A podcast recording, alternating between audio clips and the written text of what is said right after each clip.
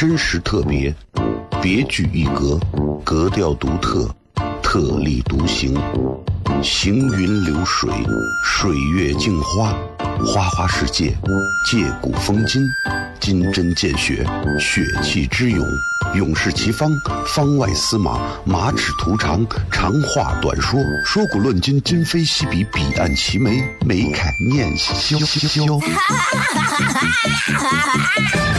FM 一零一点一陕西秦腔广播，周一到周五每晚十九点，笑声雷雨，好好听听。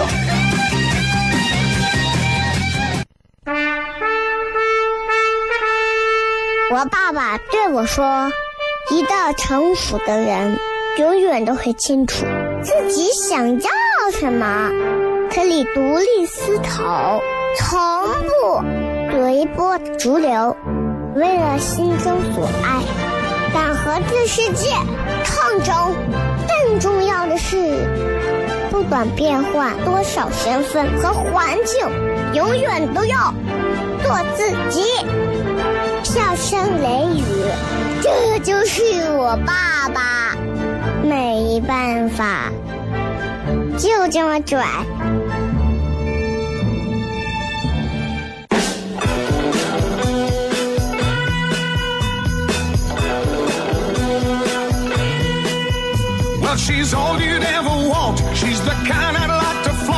Flaunt and take to dinner. But she always knows her place. She's got style, she's got grace. She's a winner. Hello，各位好，这是 CFM 一零一点一西安论坛，各位好，我是小雷。这个又是新的一周，咱们继续聊天儿啊。这新的一周，让我算一下，十九、十九、十九、二十二、一、二二、二三、二四、二五，嗯，想一想，这周一过完，我就要迎来我的生日。真的害怕成一只鸟了，你你们想象一下，就人生已经走到第三轮的时候的一个男人是怎么样的一个心态啊？其实就开始会觉得，嗯，有一些东西其实不是那么好了，有些东西还挺好。你比方说前两天不是这个他们弄那个凉皮儿节嘛？刚才我还给王娟师妹在谝，嗯，然后他们那个凉皮儿节，我带媳妇娃去转了一圈，因为凉皮这个东西，你真的啊，你不得不承认，在西安这个地方啊。真的，咱们享受美食的成本太低了。凉皮啊，他现在就算卖到那么贵，卖到一碗十块钱，我想把我撑死。真的，我五十块钱我几份凉皮，我吃的我最后胃都拉的走了，对吧？况且现在很多凉皮儿比这便宜的多，对吧？都基本上是五块钱左右，五六块钱的这样。所以你想啊，然后去吃凉皮儿。我跟我媳妇跑去吃这个麻酱凉皮儿，说来份麻酱凉皮儿，然后娃在旁边站着。完了之后啊，这个卖卖麻酱凉皮儿女的就非常惊讶的瞪着我说：“这是你娃？这是你娃？”看着我跟我媳妇这是你娃？然后我以为他认出我了，后来我才认识她没有认出我，因为他对我说了一句：“你俩这么年轻就有娃，娃都这么大。”当时听完这个话，我又买了两份凉皮儿。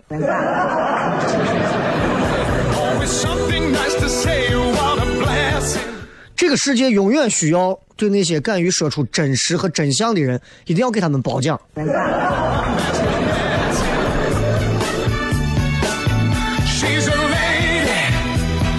哎，总之就是人嘛，对吧？很多人说，哎呀，小雷，你都这个年龄了，咋咋咋呢？有的娃比我年轻的多，说你看你老皮了吧，油腻中年男了吧？我说，你看你先不要说那么多，你先努力活到我这个年龄再说。我也八十八、八十九了，我离他这个年龄，我还得经历太多的事情。我才哪儿到哪儿嘛，所以对吧？所以有时候想一想，都觉得人啊，还是不要把关键的注意力啥的都放在年龄的这种递增的问题上，啊，I dish out. 还是应该放在自己做的事情上，真的是啊，白驹过隙啊，转瞬即逝啊。同样的事情，你看电台这十几年有啥变化吗？没有啥变化，无外乎就是短信平台变成了微信号了，变成了直接可以微博了，对吧？啊，微信群了，无外乎就是这了嘛。还有啥变化？没有啥变化，无外乎就是设备先进了一点，该说的话还是那样的东西，放的歌变了变，但是形式上的东西其实啥都没有改变，很多东西是没有变的。所以我们只要专注的做好这件事就好了。人这一辈子能做好一件事情很难，很难。啊，我认识那身边有的朋友，一天到晚就看他天天在忙，朋友圈里今天做这个，明天做那个，后天又成为那样一个形象大使，大后天又成为这样一个公司 CEO。可能他有他的想法，就是他可能想解锁啊有生之年完成一万个职业的成就吧。但就我看来啊，我会认为，我还是觉得咋说，就是这样更好一点啊。昨天还发了一个公众号啊，昨天发了一个公众号，公众号大概想要表达了一下我的一个很很浅薄的一个意思，啥意思呢？就是我想说，我说。一个人啊，就任何人，一个人啊，就活到自己的这个世界里头啊，真的，我觉得每个人都可以做自己想做的事情，对吧？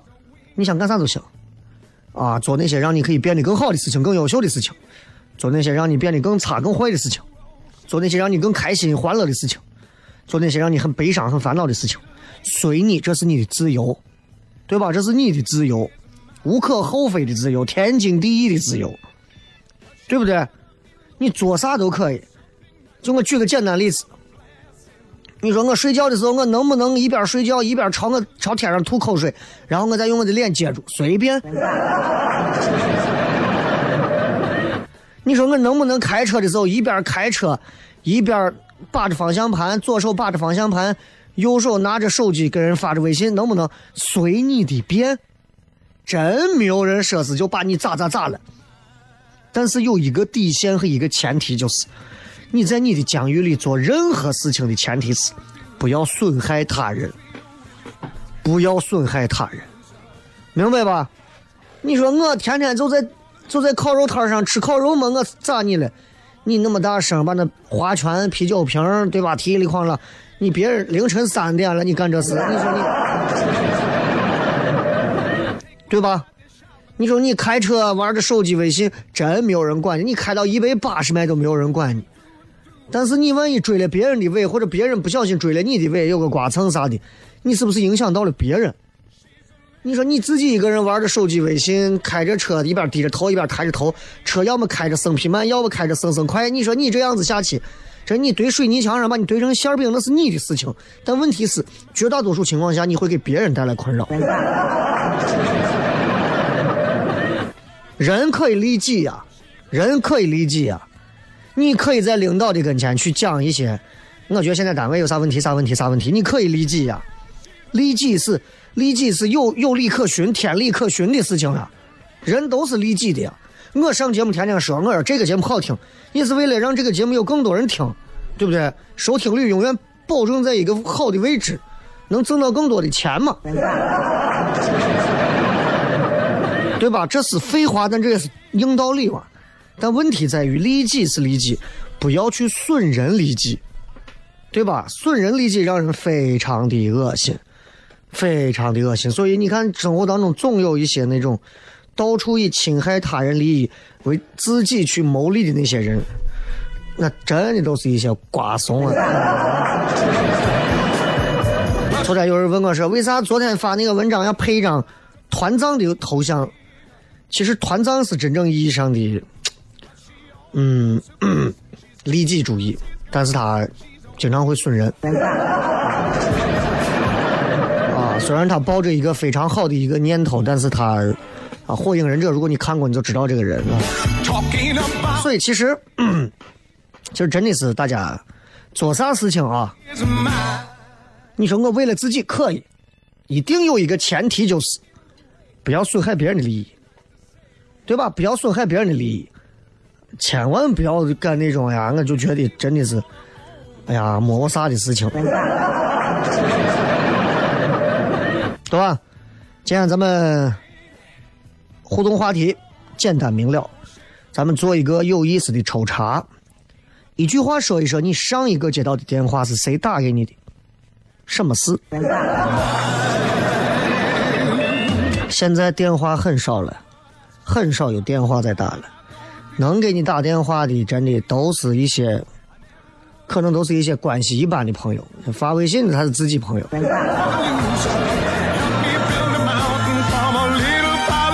对吧？所以你说这东西，咱谁也不好说。就希望吧，希望大家这个想一想，或者打开手机看一看啊。当然不要开车的时候看，看一看。哎，我上一条电话谁给我打的？三天前打的吗？现在电话真的很少有人打电话，都是微信啊，要不然就是 就现在就是发个发个什么微信啊、微信语音啊，电话很少啊。所以大家想一想，好吧？微信、新浪微博、微信公众号还有抖音都可以搜“小雷”两个字。咱们回来之后。笑声雷雨，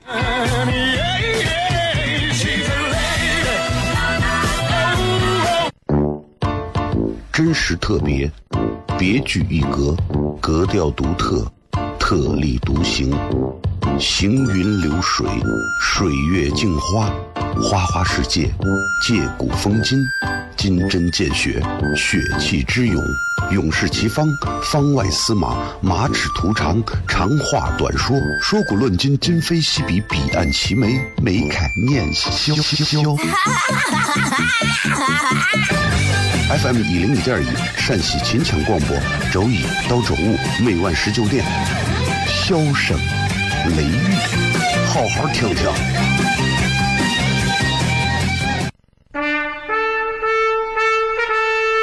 我爸爸对我说：“一个成熟的人，永远都会清楚自己想要什么，可以独立思考，从不随波逐流，为了心中所爱，敢和这世界抗争。更重要的是，不管变换多少身份和环境，永远都要做自己。”笑声雷雨，这就是我爸爸，没办法，就这么拽。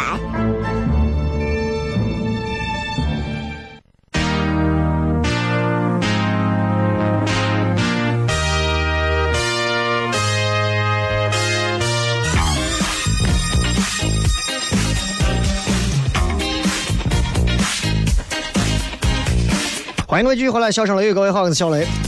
今天我们聊一点儿，聊一点儿，聊一点儿。前段时间也是才发生的一件跟娱乐圈有点关系的事情，啊，有点关系的事情，啊。然后，呃，我之前听说了一个这样的一个故事，说在古代啊，最开始的时候，货币这个东西，嗯，比方说十两银子，啊，十两银子，最开始的时候，呃。就就是十两银子，啥意思？就是他真的是足足的十两的银子，你知道吧？他不掺杂任何杂质。但是慢慢你知道人嘛，对吧？这个慢慢的、慢慢的，后来有个有个所谓的聪明人就开始给这个银子里头掺别的杂质，所以就是十两银子就变成可能七两、八两银子，掺了这么二三两别的。然后呢，他把这个假的这个银子。弄出去之后呢，又换了真的银子，然后又把真的银子又融了，然后又弄成更多的假银子。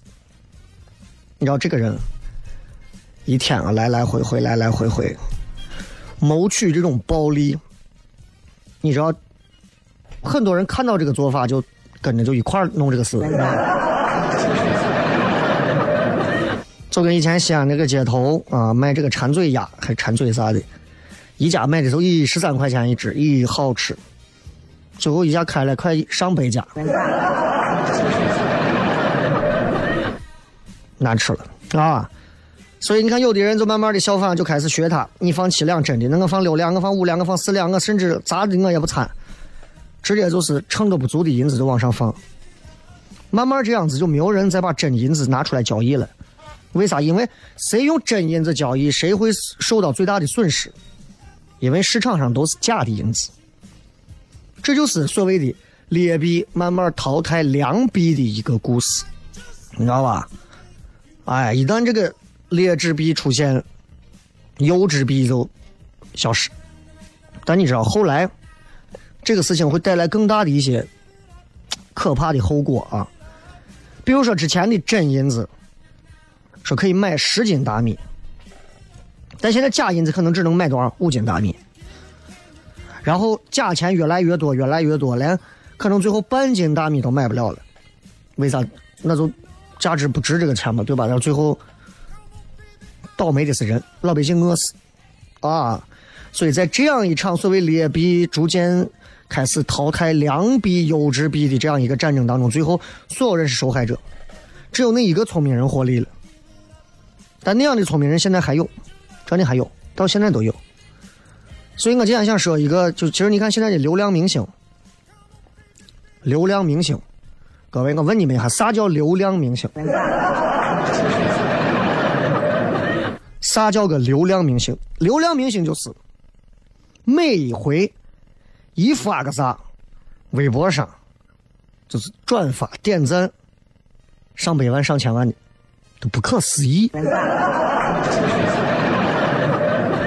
就是你知道，就是其实大部分转发点赞好几万的明星啊，真实的转发量可能几十个。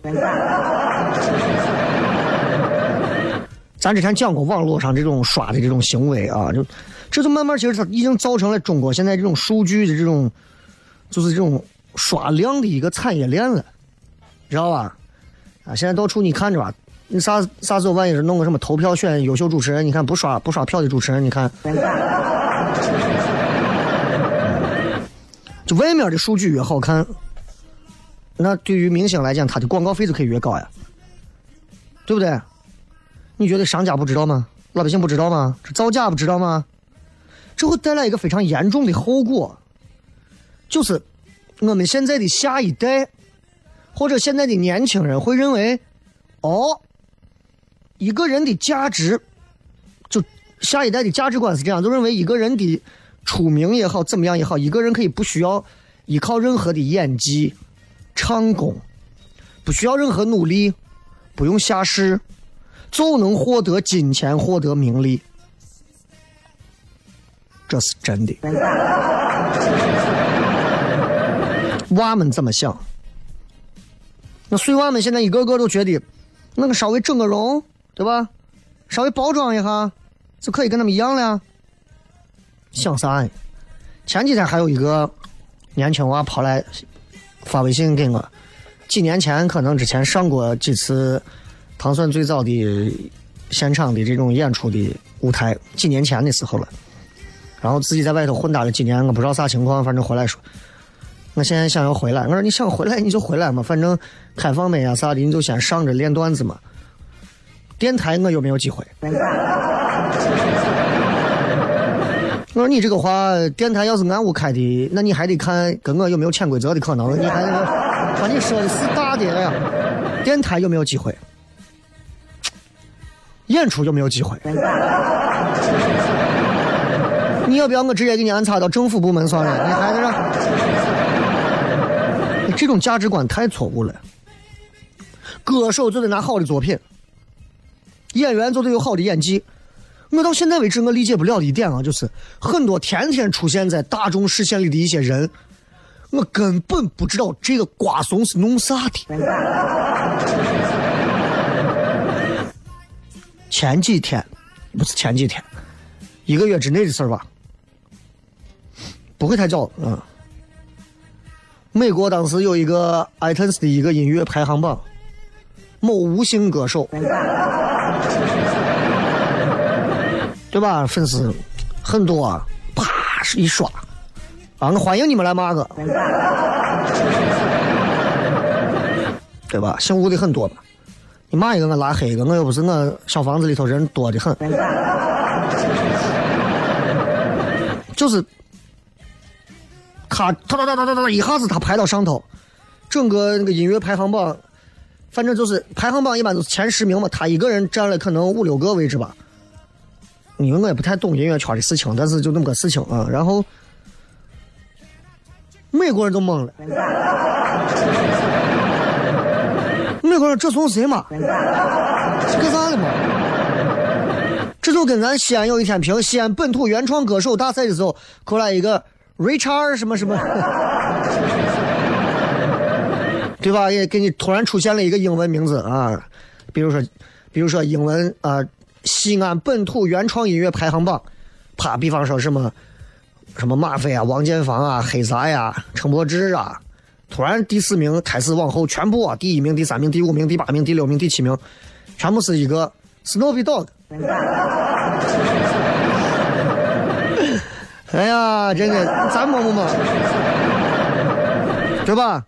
蒙吧。但最后得出结论是，这是他粉丝刷的假数据嘛？然后人家就 iTunes 就把他的所有的这个异常数据清除了，清除了之后，名字一下子降到一百名之后了。但是你知道，就这个事情之后，我都知道这个词儿 Chinese Chinese bot。中国水军，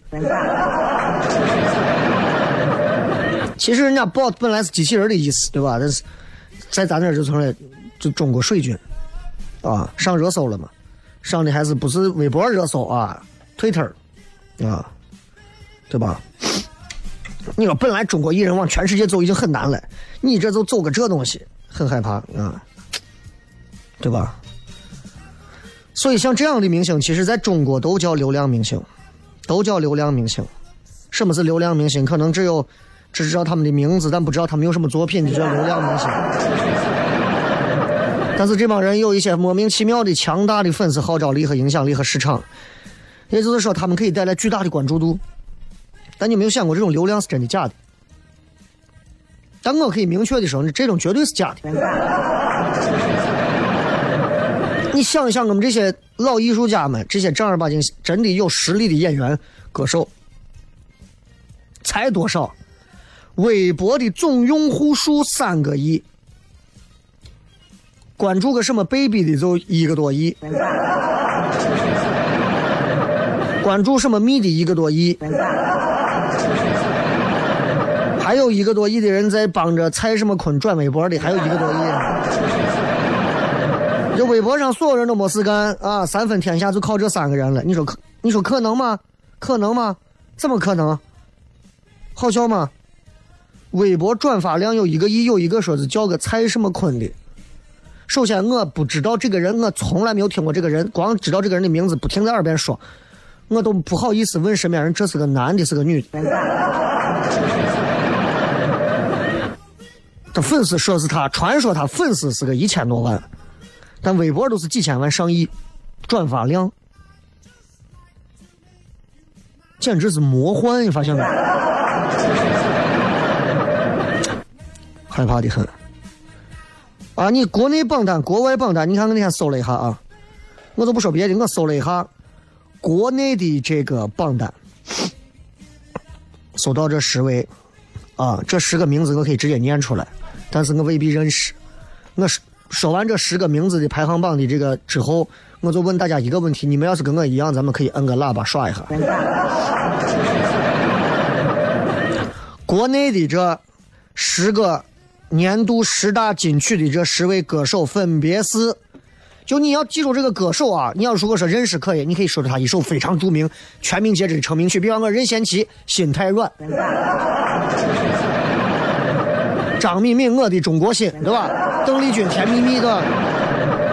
好，这个里头，第十名华晨宇，第九名陈立农，第八名杨超越，第七名吴亦凡，第六名张艺兴，第五名鹿晗，第四名王源，第三名易烊千玺，第二名王俊凯，第一啊，第二名蔡徐坤，第一名王俊凯。我就问一句。他们，你听过他哪首歌？没有听过的，摁一下喇叭，三二一，开始。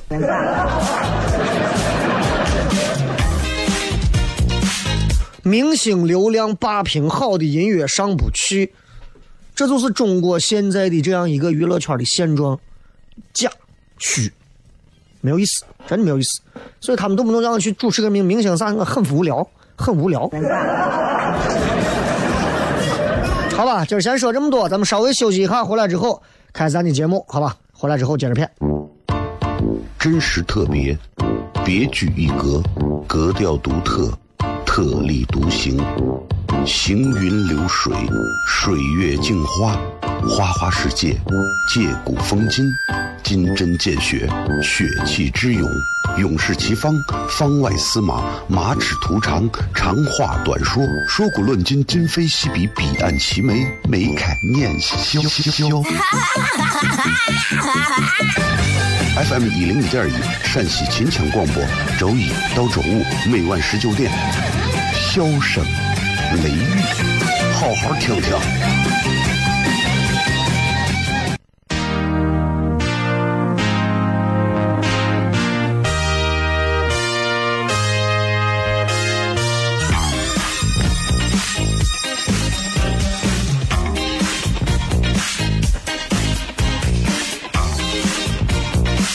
欢迎各位继续回来，笑声雷雨，各位好，我是小雷。这个今天我们在聊到关于这个流量明星以及对于现在的这样一个社会造成的一些影响，其实我觉得挺挺害怕的。刚才我说了那么几那么一些明星，现在都非常红，非常红。说心里话，可能我年龄已经超过了了解他们的时代。对于他们的歌，对于他们的成名曲，我一点都不清楚。但是我想说的是，嗯，也许在我的心目当中。可能只有像什么，像什么什么陈奕迅啊、周杰伦呀、张学友啊，就这样的时代，还有很多耳熟能详的歌，我才能把它认真的归类为我认为是不错的红歌和红人，对吧？你说林俊杰《江南》，梁静茹《宁夏》，对吧？张学友《吻别》。周华健花心，对不对？所以，我还是会比较欣赏那种凭实力、靠作品让人能够记住他的人。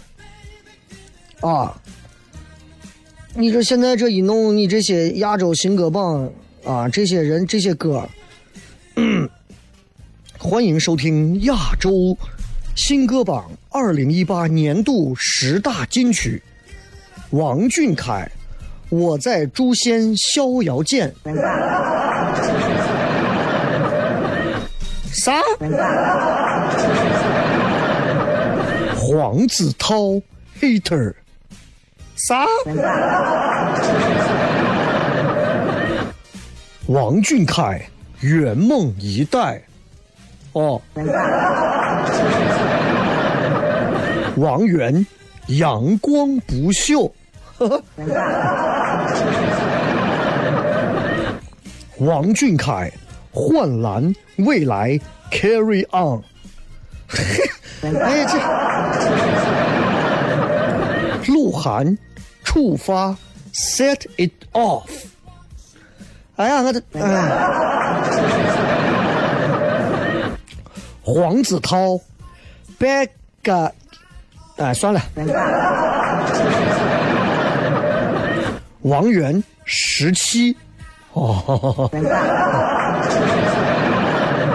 易烊千玺，unpredictable，和 nothing to lose。各位，你们到 KTV 点过哪一首？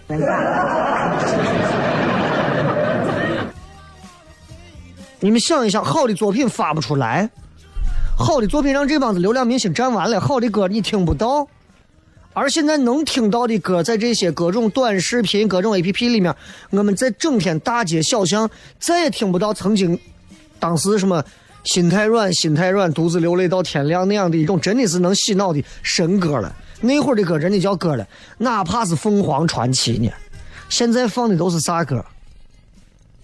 一起学猫叫，这这个时代完了，这个时代完了，人都完了，人都现在退化要成猫了。一帮子人很高兴，大家一块学猫叫。现在抖音上还有什么歌？什么嘴巴嘟嘟嘟嘟嘟嘟嘟嘟怂呢？嘟啥嘛？有啥嘟？要命！你现在一天。对吧？之前的什么海草，像一棵海草，海草海，你真的是闲。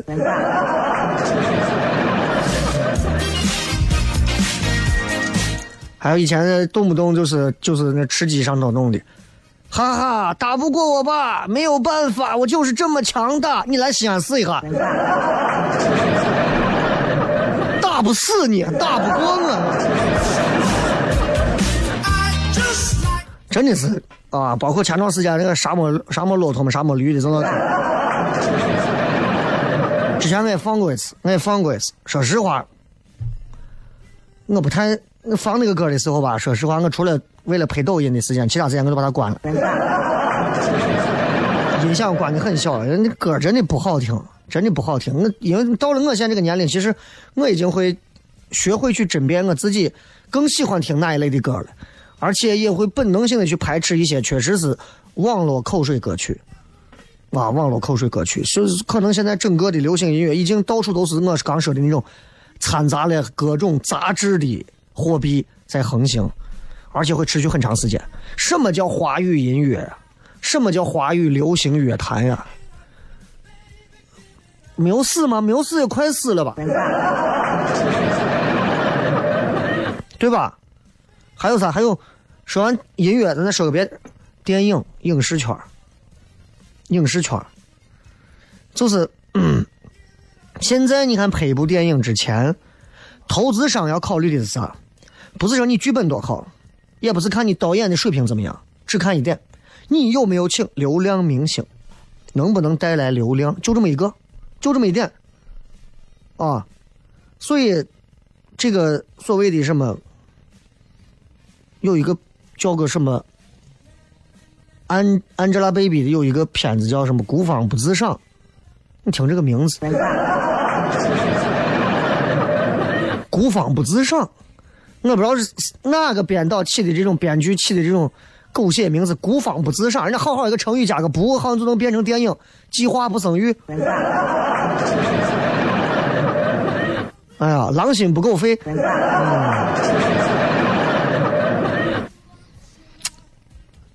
我就媒体当时报道过嘛，靠着 P 图，靠着后期抠图，薪酬八千万，对吧？采访他的时候，当时网络上发的各种话，啊，他说我我拿八千万，他觉得我我说我我值这个价，值这个价，啊，拿到影后的时候，他说我他说可能不太顺利，如果顺利的话，我应该把奖拿一个大满贯。挺好的，挺好的啊！这都是你们喜欢的这些明星，挺好的。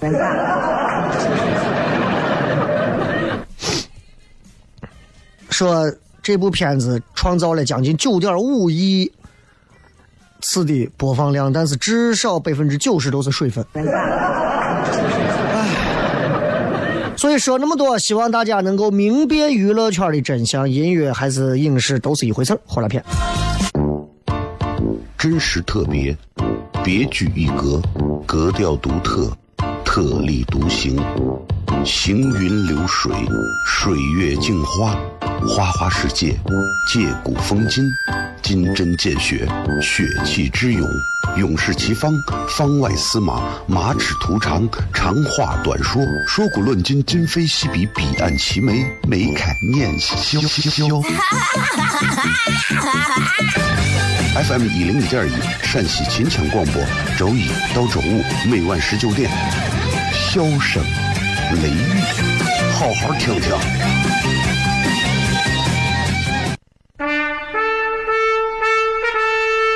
我爸爸对我说：“一个成熟的人，永远都会清楚自己想要什么，可以独立思考，从不随波逐流，为了心中所爱，敢和这世界抗争。更重要的是，不管变换多少身份和环境，永远都要做自己。”笑声雷雨，这就是我爸爸，没办法，就这么拽。Is everybody ready?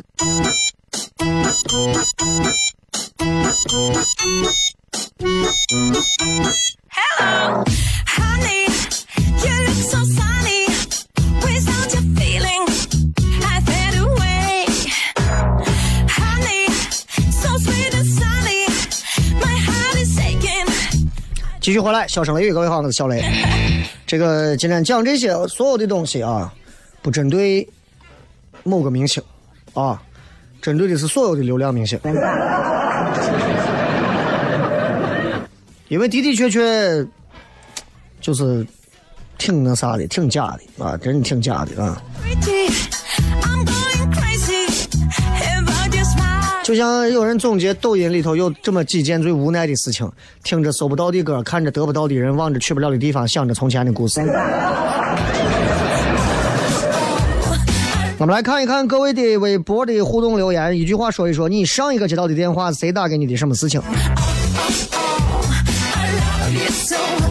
纹身手稿说，中国移动问我办不办套餐业务啊，很无奈。我之前有一个联通号，然后联通的就一直说，因为我现在那个号不用了，他们就一直要催着我销号。啊，有这么半年的时间我都没有销，原因很简单，呃，在可能是两半个月之前，我给他们这个人直直接把我的话表达了一下。就是每一回联通在让我办卡的时候和任何时候客服的时候，服务态度非常好。客服您好，张先生，还有什么需要帮助的吗？没有了吗？嗯，好的，要不要今天晚上约一下？对吧？服务态度很好，但是我不知道为啥就是那种啊，他知道你不用这个号了，然后催着你销号的，可能找的是那种更年期阿姨，还是找了一帮子这样的，一听声音就跟那种老妇女一样，跟你就就就上来就要想办法，就是要。不带任何礼貌性用语的，一上来第一句话联通，但不是联通的号啊，一个什么八几几几几几几，一个固定电话打过来，喂，张小雷是吧？我心说你谁呀、你啊？我说你谁？我是联通公司的，你是不是有个尾号几几几几的号没有那啥消号呢？我说没有啊，那你赶紧去消了吧。我说这个世道现在都变了。之前我还很客气，我说好好好，我知道了，我知道了。后来几次没有去，因为忙呀，经常出差啊，干啥的，然后就人家就打电话，让你笑，你咋还没有笑呢嘛？半个月前我直接操了，我说我说你听清楚啊，我不是让你呼来喝去的，啊，你们联通的客服在这让我们办的时候，办卡的时候很客气，一口一个您先生小姐叫着，不要办卡了啊。提裤子翻脸不认人。我说你打给我五通电话里头有一个字带了个“您”字没有？上来直呼我的姓名，你是我妈，我生的你，还你生的我？他一听，他说：“哎呀，那那我给您，那我给您对不起，我说怎么样？我说你对了吧？你跟我说这，我告诉你，我跟你说，我哎呀，我到现在还没有去小号。”反正我是那种，就是有些时候啊，这个世界有些时候不值得你用太过客气的事情对待每一个人。有些人不适用于礼仪和礼貌的规则，有些人你必须要用那种臭脸和那种凶神恶煞的嘴脸去对待他们，他们才会贱唧唧的知道，哦，这个人是很厉害的，我要像奴才一样伺候好他。同意吧？同意的话，摁一下喇叭，三二一，开始。吴瑞子最近接到的电话，昨天同桌早上打七点多打的，不过还挺客气啊。孙子上号，嗯，在玩游戏的，好多都是幺零零八六打的啊。这个是拼车司机啊，问我到哪儿了？拼车你还问你到哪儿？下楼取快递的，装修公司要问装修不？面试的，明天去面试啊。推销卖房的，你看现在已经没有什么亲戚朋友打电话用这个电话号码打了。中国移动推销四 G 套餐的，推销卖房的，连续五个电话都是卖房卖股票的，啊，这个例外室友没带钥匙，那这打电话可能因为网络信号不好。这说挺久没有接过电话，月初送的一百块钱的一百分钟的通话，现在还是一百分钟。小目标说加班中间休息啊，接到电话问高薪的写字楼投资部，我也很无聊，很无聊。吸了口烟说：“你详细说一下，我发现我膨胀了。”有一次有人打电话问我要不要投资，就是类似于啊山边上哪块的别墅啥的，我说我不用了，我在机场旁边新盖了一套别墅。还有说这个说打了好久的维修网络电话，终于给我回复了，电脑连不上网，真的会崩溃，喜极而泣哈。这说你好，地铁口商铺有兴趣吗？你看现在的电话完全已经没有了亲戚朋友、家人、男女朋友那种没有了，没有了，已经没有了。怪辣椒说纹眉机构电话回访让我的眉毛不要沾水。你只要不要在流泪的时候倒立，应该不会有这个问题。北活说卖房的听我是个学生，然后挂了啊，很现实，也很正确。茶车销售说空港物流客户要茶车司机，说伙计一天给你五百来吧。哎，你们还是可以。然后说女朋友打电话很不情愿的叫我起床，你是很难得还有女朋友我记得有你手机号的这种。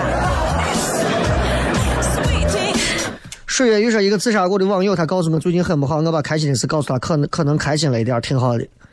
你不会开心完之后把人家刺激的又想去自杀了？韩东说，我同事打的，说聊他明天考试的事儿。还有说这个人家做了一件好事，人家打过来的感谢电话啊，这个还蛮蛮意外的啊。橙子小姐说，子公司的老总问我下午打电话啥事，自己下午在培训没有接上电话。嗯，可能也是女的，要男的人家就不回了。据说舍友的说是没有鲍鱼夹馍了，叫我换一个吃的。你你也是膨胀了啊！超级玛丽说快递小哥打的啊，说雷哥你怎么看《奇葩说》这档节目？我很少看《奇葩说》这档节目。准确一点说，除了第二季之后，我三四季往后我都一期都没有看过，一期都没有看过。就是我对这档节目不感冒，我觉得不是我喜欢的那种类型。对于他们在里头那种特别燃烧卡路里的那种互相的那种，啊，我觉得我我我不喜欢啊，就是不喜欢。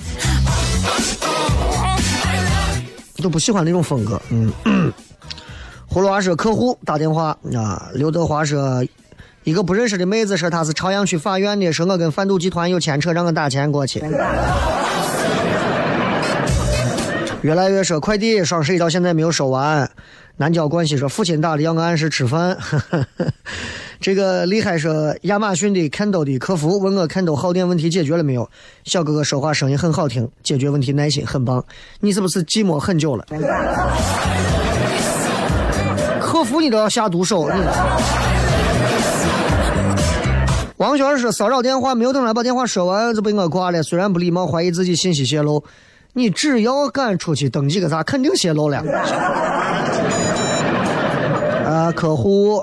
客服、快递啊，客服都是这外卖啊，所以现在的电话真的俨然已经变成了另一种东西，已经和现在我们所提所说的那种，哎呀，有事没事给家里打个电话，这种现在都是外人干的。送大家一首好听的歌曲，结束今天的节目，咱今儿节目就这样，然后咱明儿再说吧，拜拜。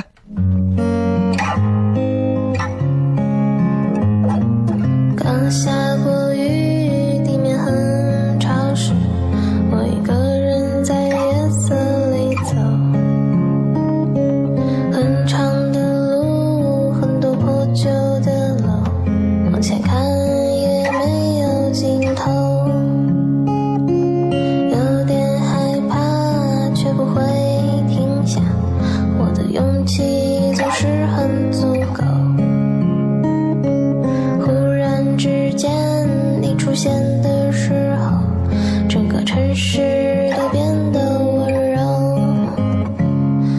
一千